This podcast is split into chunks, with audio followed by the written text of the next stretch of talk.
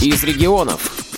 Великой Победе посвящено много песен, стихов, художественных произведений. В честь нее организовано много музеев и выставок. И вот такой уникальный музей прибыл в Ульяновск. Он называется «Поезд Победы». «Поезд Победы» Это единственная в мире инверсионная инсталляция в составе поезда. В ее основе лежит документальная история о войне, рассказанная от лица ветерана железнодорожника. Экспозиция размещена в девяти вагонах, каждый из которых посвящен отдельной вехе Великой Отечественной войны.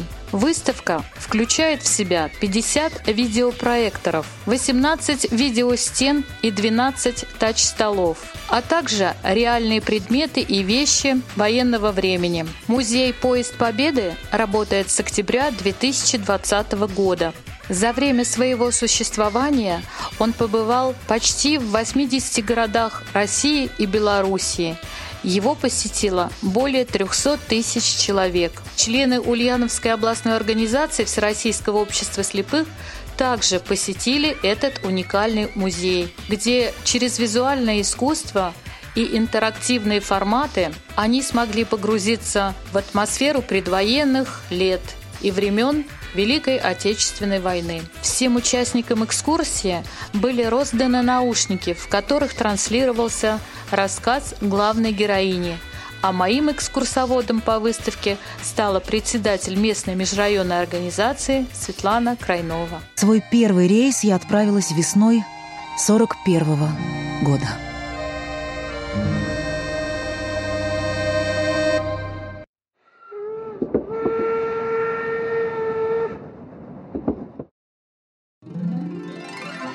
года. свободное время я шла по вагону. Мне казалось, лично я несу ответственность за все, что происходит в поезде. Плацкартные вагоны всегда полны самых разных людей. Они как пестрая картина нашей прошлой жизни. Вот здесь шумная компания. Это военные моряки. Бравые ребята, ладные да крепкие. Как обычно, знакомятся с попутчицами. А куда без веселых розовощеких туристов? Тут как тут – Почти в каждом вагоне выходные треть пассажиров в спортивных костюмах. Летом велосипедисты, зимой лыжники. А еще грибники и рыболовы. На каждой деревянной скамье вагона такие разные в то же время словно знакомые всю жизнь люди. А тут что в вагоне? Плацкартный вагон, деревянные полки. А, просто пассажиры. Как... Просто едут пассажиры, да. Кто в шахматы играет, а, стакан с подстаканником, кто-то с верхней полки сидит, книгу читает чемоданы, эти матрасы, все так бы разложено. Моряк с кружкой сидит, книжки читает. А это, это сидит с молоком, просто мужчина. Мужчина, мужчина, мужчина. Нормально, такие фигуры в рост человеческие. Ну, натуральная величина. Да, натуральная величина. Угу. Здорово. А это точно а Какой-то Шанель. Это не, это не Шанель даже. Военный. Кто с кружкой? Сталинский сок. Самое интересное в окошке. Окошко, окошко интересно окошко сделано. Интересно, самое интересное. Да, там кадры сделаны, как будто поезд едет. Эффект. А, то есть вот так вот да, передвигается да, да, да, все. Да. Это интересно. Да, мы как будто едем мимо станции. Ну не зря Светлана вы сказали, как будто едет поезд. Молодая женщина кормит грудью ребенка новорожденного в окошке катили. Да, тут уже едем, станцию уже проехали, тут, тут уже эти холмы, леса, реки. Параллельно с нами едет грузовик по полю. В один миг куда-то исчезли и пряные ароматы цветов, и густой дух грузинской махорки, и сладковатый запах материнского молока.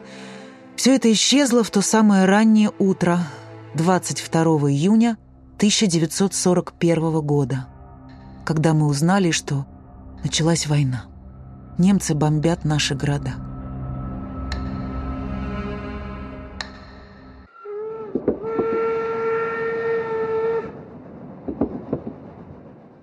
Немцы бомбят наши города.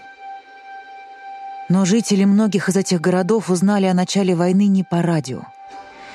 Опережая радиосигнал огнем и взрывами, криками и стонами, смертью разрушением в то роковое воскресное утро — война известила о себе сама. Тут комната жилая. Ага.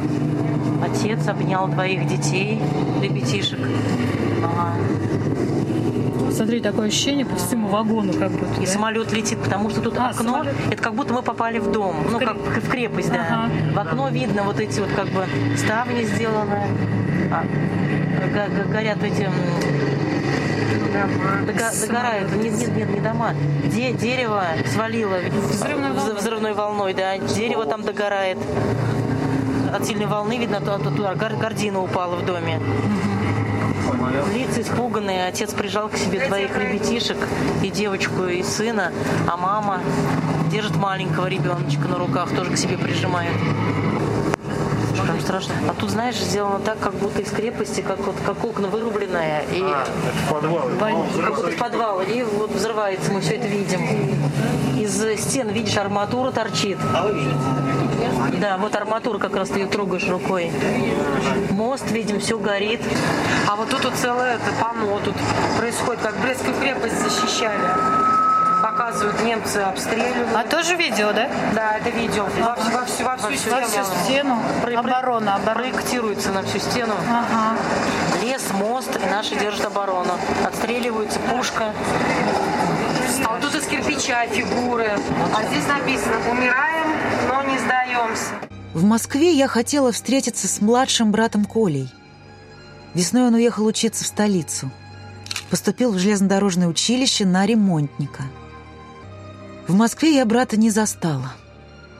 Он записался добровольцем в дивизию народного ополчения.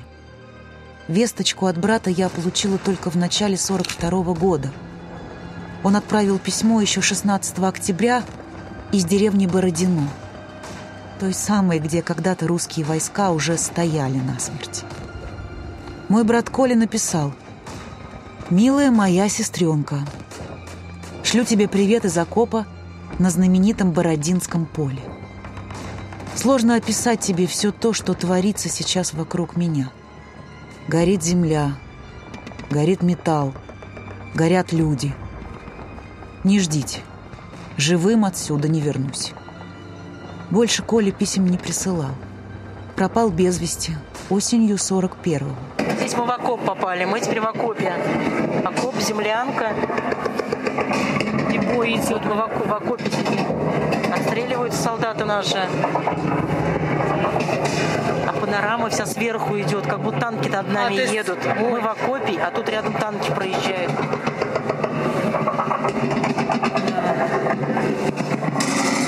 Человека убило, солдата нашего, вот он прям лежит. Фигура прям, да? Да. Такое ощущение прям, как будто земля дрожит, да? Однажды уже в конце войны на одном из железнодорожных узлов наш паровоз забрал страшный состав.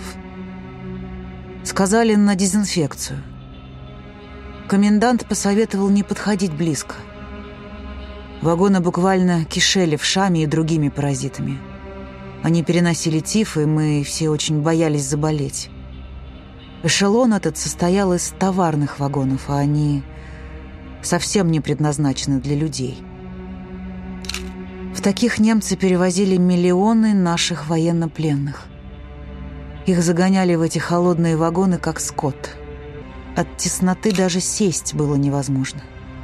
В дороге почти не кормили и не поили. Умирали там сотнями, а бывало... Бывало и так, что до лагеря добирались лишь единицы. Концлагерь. Стоит э, немец с таким выражением лица и пытает нашего солдата.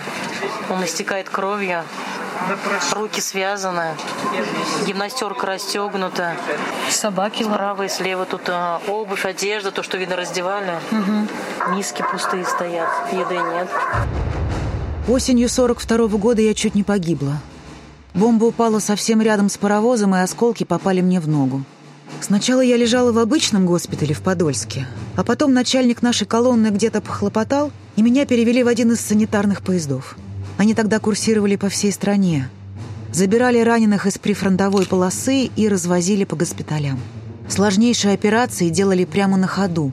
Сколько жизней спасли. Госпиталь, медсестры. Медсестра сидит из ложечки, кормит Раненого. раненого, да. Сверху с перебинтованной головой лежит, уже книгу читает. Тут дальше медсестра готовит инструмент. Операционная. Операционный, да. А полки сделаны не полки, а носилки. То есть полка съемная, вот это на, на- на носилках они лежат. Ага. Шкаф, медицинские инструменты, все в шкафу. Баня на войне. Если не самое главное, то одно из главных дел точно. А где помыться, постираться солдату на передовой? И тут не обошлось без поездов. С этими банно-прачечными составами связана была одна забавная история. Мне ее девчонки с санбригады рассказывали. Дело было под Сталинградом. В начале февраля 43 -го года к ним привезли немецкого фельдмаршала Фридриха Паулюса. Крепко задали тогда жару немцам наши войска. Какая радость была. На всех фронтах только об этом и говорили. Ну все, теперь точно погоним врага прочь. Только в плен сдалось почти 100 тысяч немцев. После шести месяцев Сталинградского сражения Паулюс уже совсем не был похож на завоевателя.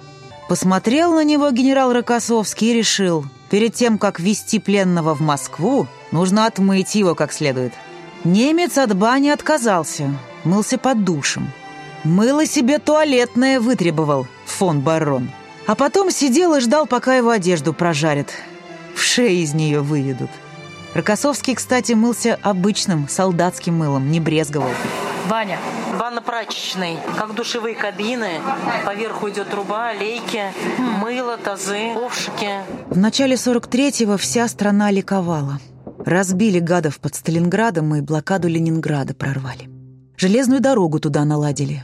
На этом маршруте Шлиссельбург, Поляны. Моя подружка Зина работала. Она писала, что с уходящими на маршрут прощались как в последний раз. Был там перегон у них такой. Несколько километров на виду у фашистов. Бывало, на станцию состав горящий приходил, а локомотив весь в дырах, пар во все стороны валит. В газетах эту дорогу называли то «дорогой победы», то «коридором смерти». Много там наших погибло, но поезда ходили регулярно. Я слыхала, что как-то даже привезли необычный груз. Сотни кошек. Крыс ловить. В Ленинграде же страшный голод был. Съели не только голубей и собак, но и кошек. Из-за этого крысы расплодились огромные, наглые. Многие считают эту историю байкой, но... Не знаю, когда в 44-м я привела в Ленинград состав с углем, то сама видела, как удивленный ребенок, увидев рыжего кота, закричал на всю улицу. «Мама, мама, смотри! Живая кошка!» Это ящики для животных, кошки сидят там. Когда фронт покатился на запад, многие военачальники стали жить и работать в вагонах. Иначе не поспеть за войсками. Был такой вагон и у нашего солдатского генерала Рокоссовского. Очень его в армии уважали. Любили мы Константина Константиновича. Особенно девчонки наши, конечно. У многих даже портреты его были. К тому же был генерал из семьи железнодорожников. Отец его тоже машинистом работал. вагон Рокоссовского, говорю. Графин, карта, диваны, Сталин. Вон над нами прям летит самолет. На потолке? В потолке сделано. Мы столько времени провели на войне, что стало казаться, так было всегда и будет продолжаться всю нашу жизнь. Но вот 8 мая 45-го диктор Совинформбюро Юрий Левитан объявил о капитуляции Германии. Великая Отечественная война завершилась. Вечная слава героям, павшим в боях за свободу и независимость нашей Родины. Победа. Да, да, да. С цветами, с букетами сидят. С букетами сирения. Уже лица веселые, баян, фотоаппарат фотографируется. Сидят солдаты, а это рисует, сидит он. У него блокнот, карандаш простой в руках. Письмо пишет, наверное. Рисует. Угу. А в окнах также идет Да, да, да, идет, иллюстрация. иллюстрация идет, да. Все в зелени, в цветах утопает. Тут уже Возвращается домой уже, возвращается. Слайды идут, фотографии бойцов. По завершению экскурсии многие выходили с печальными, задумчивыми лицами. У некоторых были слезы на глазах. И своими воспоминаниями о тяжелых годах войны с нами поделилась Светлана Васильевна Смолякова. Светлана Васильевна, как вам экскурсия понравилась? Я наплакалась, Наплакалась? Вспомнили свое? конечно.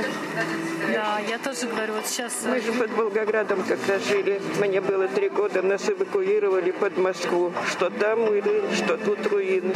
А в три года я на войну работала. Три года уже работали? Да, Что работала. вы делали? Мама шила краги солдатам и, пер- и варежки. А я вы- выворачивала их. Трех лет уже помогали родине. Да. И вот сейчас вот смотрю, как раз вот наши места показали, где бомбили. И у меня тяжело. А Мы под Волгоградом, когда жили, вода, сверху снаряды. И все это.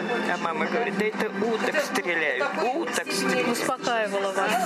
Вот так. Так и прожили. Ну, правда, когда под Москву вот приехали, Вышний Волочок, Балагоя, вот это место у нас было, там немножко поспокойнее было.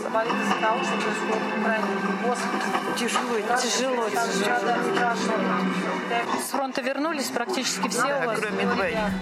Светлана и Игорь Ефремовы. Специально для Радио ВОЗ.